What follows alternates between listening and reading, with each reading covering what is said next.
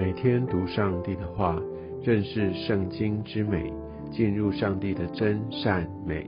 家人们平安，我是怀德。今天我们进入到民数记第十四章。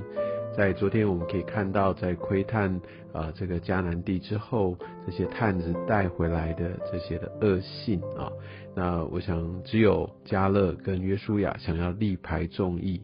但是呢，在这第十四章一开始，我们可以看到当下全会众大声喧嚷，那夜百姓都哭嚎。我想他们这样这边呃很大的埋怨是针对于神哦。其实对呃整个的一个大环境并没有任何的改变。以色列人他们正要走向这个应许之地，应许之地的这些的呃居民本来就是那么那么的强，所以一切都没改变。而上帝对他们的恩典、对他们的供应也从来没有改变。他们每天在吃玛纳，各样的其实需要都被满足。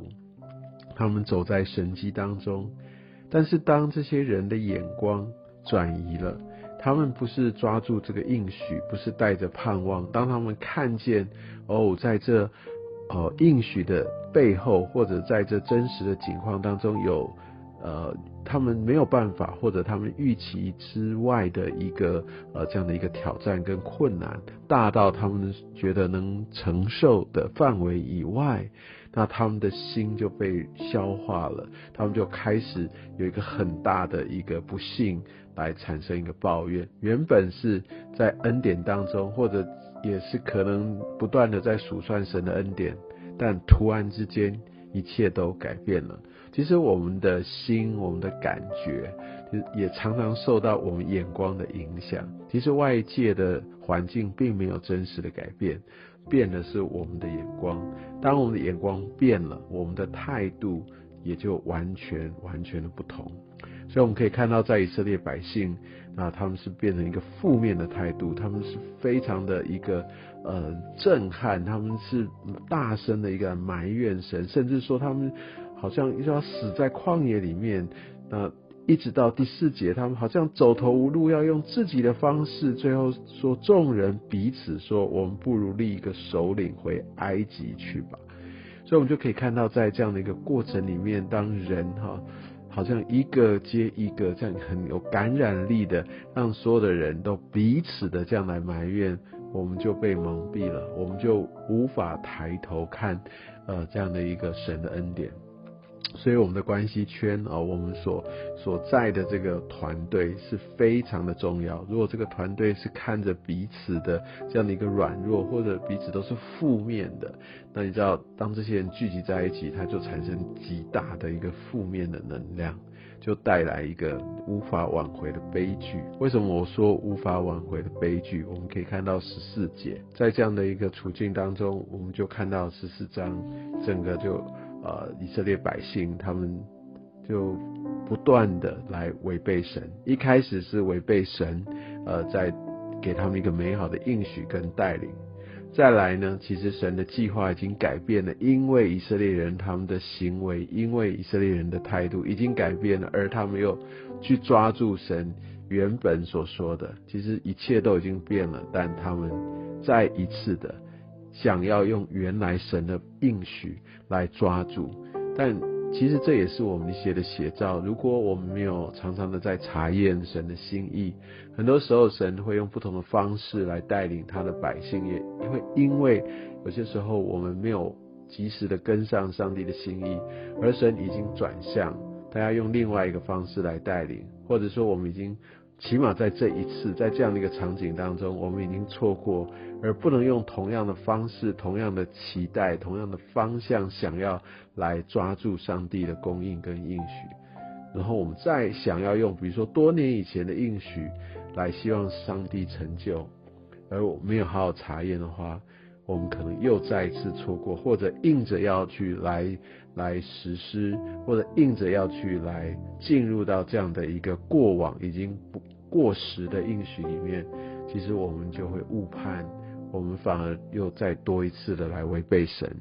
而我们可以看到，可能这样一个数以万计的以色列人在攻击他们彼此，就是说我们要回去，很大很大的纷扰当中，但是。约书亚跟加勒，他们力排众议，他们撕裂衣服，用用他们的全心全意来告诉这所有的以色列人说，不是这个样子的。如果说耶和华他喜悦我们，他就必将我们领进那地，把那地赐给我们。那地原是牛奶与蜜之地，而且他不断的来来诉求说，你们不可以背叛耶和华。也不要怕那地的居民等等，我知道这是一个多大的勇气。他们对神有信心，大到一个地步，那他们可以好像两个人啊，非常孤单的来对抗整个以色列群众。所以很多时候我们必须看上帝的计划，他的带领的方向，不是用多数决，不是用民主政治来解决。当然，很多时候众人在一起，那我相信给我们不同的一些的意见观点，也可以让我们有的时候可以作为参考，不会让少数人一意孤行。但这都是前提是必须抓住上帝的真理。很多人自己所判断的呃一个基准，或者说彼此影响之下，往往是会离开神。所以很重要的是，在神的真理当中，如果我们是那个少数，我们必须成为那关键的少数，而且必须抓住神他真实的心意。所以，我想在这当中，也给我们一个很清楚的一个提醒：我们需要抓住神的应许，而且我们需要及时的去查验。而我们可以看到，后来摩西来为着他们来。祈求神哦，特别按照神他所说过的话，第十八节说：耶和华不轻易发怒，并有丰盛的慈爱，赦免罪孽和过犯。但他也说：万不以有罪的为无罪，必追讨他的罪，自父及子，直到三四代。然后他继续的诉求说：求你照着你的大慈爱，赦免这百姓的罪孽。好像你从埃及到如今常赦免他们一样，也再次诉说，也再一次带领百姓。这他是用一个带球的方式，他们要认罪，因为神其实一路的来拖住他们，带领他们。虽然他们常常就会有这样的一个冲撞，有这样的一个背逆，但是上面还是一再给他们机会。但二十二节。那我们看到神，他说：“这些人虽看见我的荣耀和我在埃及旷野所行的神迹，仍然试探我这十次。”意思就是说非常多次，而且不听从神的话。所以我们可以知道，不听从神的话，就等同我们在试探神，我们在挑战神。我们我们不把它当作神，我们没有真实的来敬畏他。在二十五节，我们可以看到。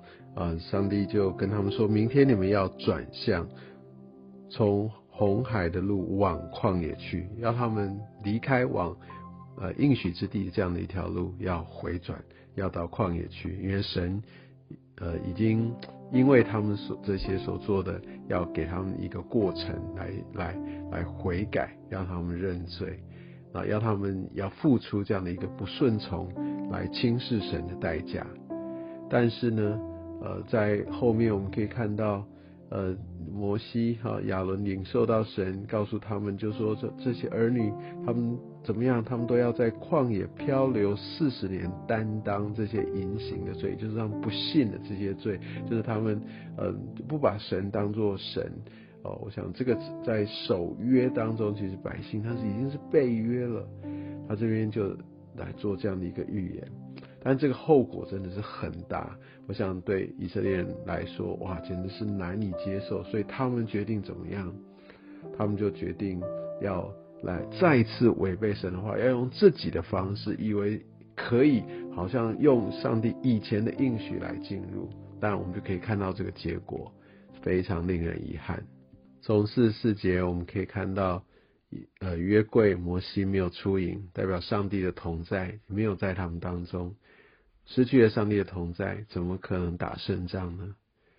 这是给我们一个很深的警惕。我们需要按照神的心意，在他的时间抓住他的应许，而且我们非常非常需要上帝的同在。